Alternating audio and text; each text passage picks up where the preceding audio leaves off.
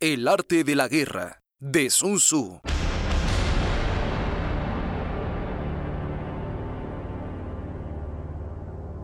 Capítulo 10. El terreno.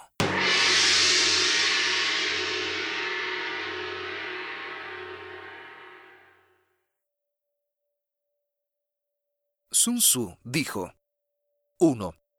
El campo, según su naturaleza, puede clasificarse en accesible, tortuoso, indiferente, cerrado, abrupto y distante.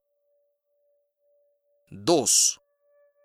A un campo que puede ser cruzado con facilidad por cualquiera de los dos batallones contendientes se le llama accesible. En este terreno, el primero que se ubique en una posición asoleada para acarrear provisiones puede pelear con ventaja. 3. A un terreno del que se le puede salir con facilidad, pero al que es difícil regresar, se le conoce como insidioso. Su topografía es tal que, si se hace una salida cuando el adversario no está preparado, se puede lograr el triunfo. Si el adversario está preparado y se efectúa una salida para atacar, pero no se consigue salir victorioso, sería difícil regresar. Es casi imposible sacar ventaja de este campo. 4. A un terreno desfavorable para el adversario y para nosotros se le llama terreno indiferente. Su topografía es tal, pese a que el adversario me dé una ventaja, no adelantaré mis tropas, sino que intentaré atraerlo retirándome. Cuando haya logrado que salga la mitad de sus soldados, puedo someterlo con ventaja. Chan Yu, el arte de la guerra, de Li Qian, establece, en un terreno que no dé ventajas a ninguno de los contrincantes, se debe atraer al adversario fingiendo una retirada, esperar a que la mitad de sus soldados hayan salido y atacarlos cortándoles el camino. 5. Si soy el primero en acampar en un terreno cerrado, obstruiré las entradas y esperaré al adversario. Si el adversario se instala en el terreno en primer lugar y obstruye los desfiladeros, no lo seguiré. Si no lo obstruye totalmente, podré hacerlo. 6. En un terreno abrupto me ubicaré en una zona elevada y soleada y esperaré al adversario. Si él ocupa en primer lugar este terreno, lo atraeré retirándome no lo perseguiré. Chan Yu, si uno se debe instalar en primer lugar en un terreno llano, con más razón, en uno difícil y riesgoso, ¿de qué manera se podría ceder un terreno así al adversario? 7. Cuando uno se encuentra lejos de un adversario que posee un poderío semejante al propio, no es fácil provocarlo para combatir, y no se podrá ganar nada atacando las posiciones que haya elegido. 8. Estos son los principios concernientes a las seis diferentes clases de terrenos. Es responsabilidad suprema del general conseguir una información lo más verídica que se pueda. Mei Yao Chen. La topografía del terreno es el factor fundamental para ayudar al ejército a lograr un triunfo seguro. 9. Si los batallones huyen, o son insubordinados, o se encuentran en apuros, agobiados en plena confusión o desubicados, es culpa del general. Ni uno de estos desastres puede ser atribuido a causas naturales. 10. Si el resto de las situaciones se encuentran equilibradas, un batallón que ataque a otros cuyo elemento sean 10 veces mayor será derrotado. Tumo. Si se realiza un ataque en la proporción de 1 contra 10, se debe comparar, en primera instancia, la astucia y estrategia de los generales contendientes, así como el valor y la cobardía de los batallones, las condiciones meteorológicas, las ventajas del terreno y si los soldados de ambos ejércitos están bien alimentados o hambrientos, agotados o relajados. 11. Si los batallones tienen una gran fortaleza y los oficiales son débiles, el ejército es indisciplinado. Tumo.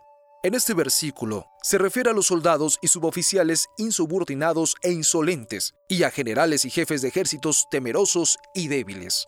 En los primeros días de la dinastía Changqing, durante el primer periodo que entonces reinaba, Tiempo recibió la orden de responsabilizarse del mando de Wei para atacar Wei Chou. Pu había sido creado en Wei, cuyos habitantes lo despreciaban, y varias decenas de miles de hombres cruzaron el campamento al lomo de burros. Pu no pudo rechazarlos. Se quedó en su puesto durante varios meses y cuando intentó efectuar un combate, los oficiales y soldados se dispersaron en todas las direcciones. Pu se decapitó. 12. Si los oficiales son valerosos y las tropas inhábiles, el ejército está en peligro. 13. Si los oficiales superiores están muy enojados y son indisciplinados y, encontrándose frente al adversario, comienzan la lucha sin cerciorarse si la batalla tiene probabilidades de éxito y sin esperar las órdenes del comandante, el ejército se derrumba. Sao Sao.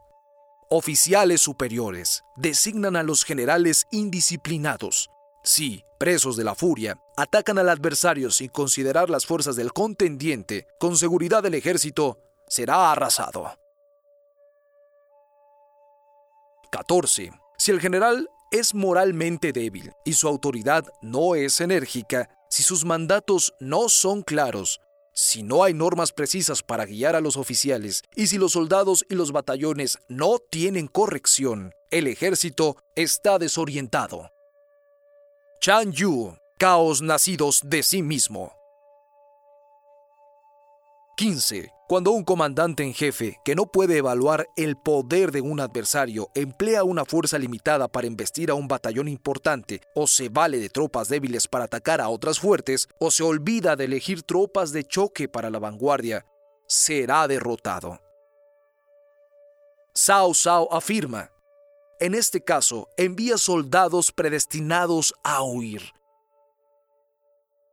Hao Ye-si en la dinastía de los Han, los valientes de los tres ríos eran compañeros de armas de una habilidad poco común. Durante el periodo de los Hu, a los batallones de choque se le llamaba destructores de obstáculos. Bajo los Qin, los dueños del destino, en el periodo de Tang, acróbatas y agitadores.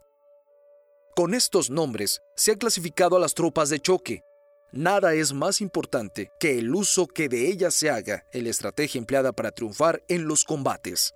Por lo general, si la tropa está reunida en un mismo lugar, el comandante en jefe elige en cada campamento a los oficiales más hábiles y valientes, distinguidos por su energía y bravura, y situados, por sus hazañas, por encima de lo común. Los concentra para conformar con ellos un grupo especial.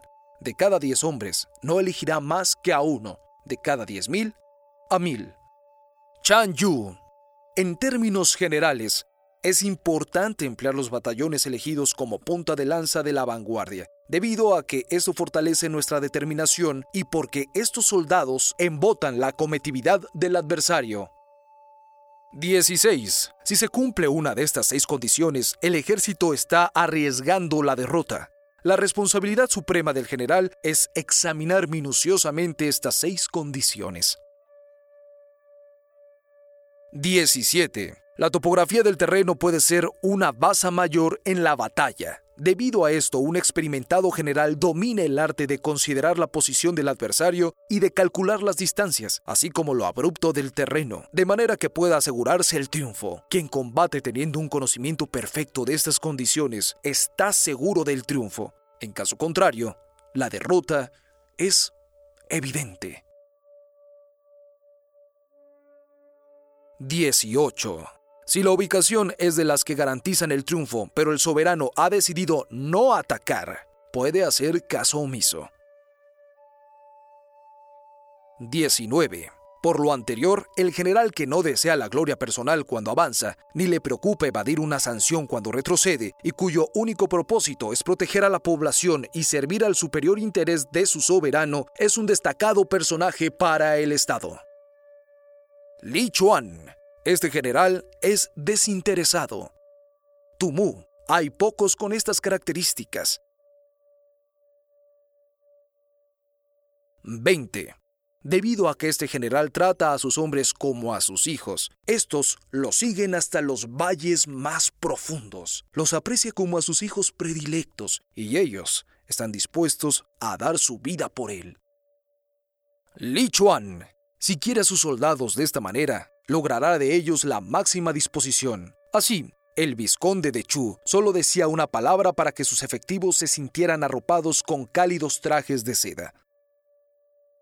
Tumu, durante la época de los reinos combatientes, cuando Hu Chi era general, comía y se vestía como el más humilde de sus efectivos. Su cama no tenía estera. En las marchas, no montaba a caballo, cargaba él mismo sus raciones de reserva, compartía con los batallones el cansancio y el esfuerzo más severo.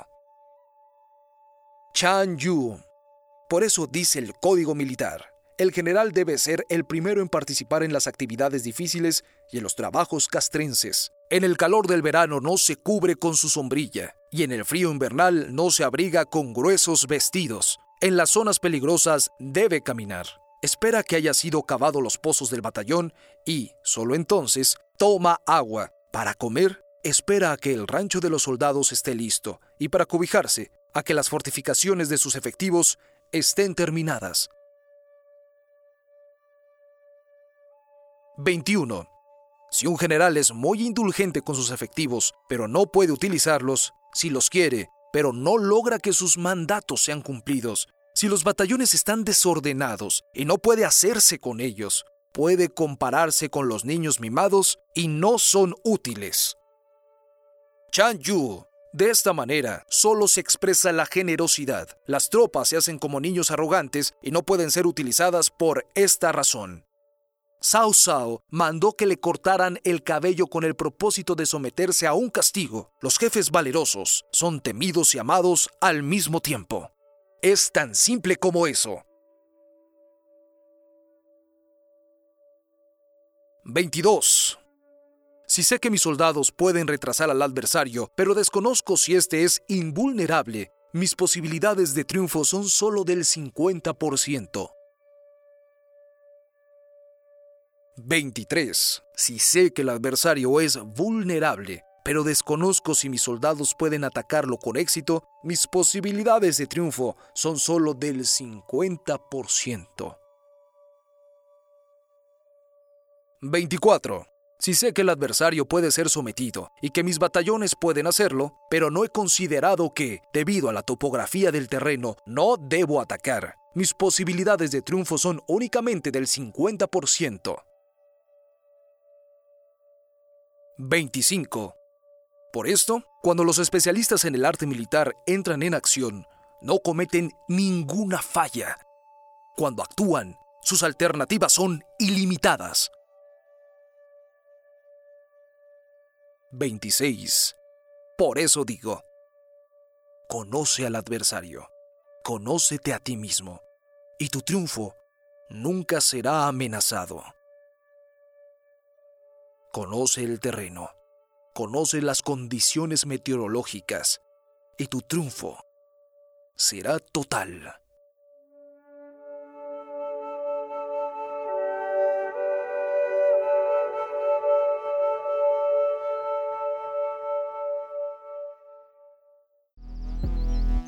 Yo soy Gabriel Dubois y toda esta corriente que estamos creando lleva como título el elogio al autoboicot, con el único objetivo de despertar a las mentes que nos ayuden en la guerra que tiene dormida a las mejores conciencias, a las mejores mentes de este plano de existencia. Escucha los demás episodios de este podcast. Estoy seguro que encontrarás un baño de luz.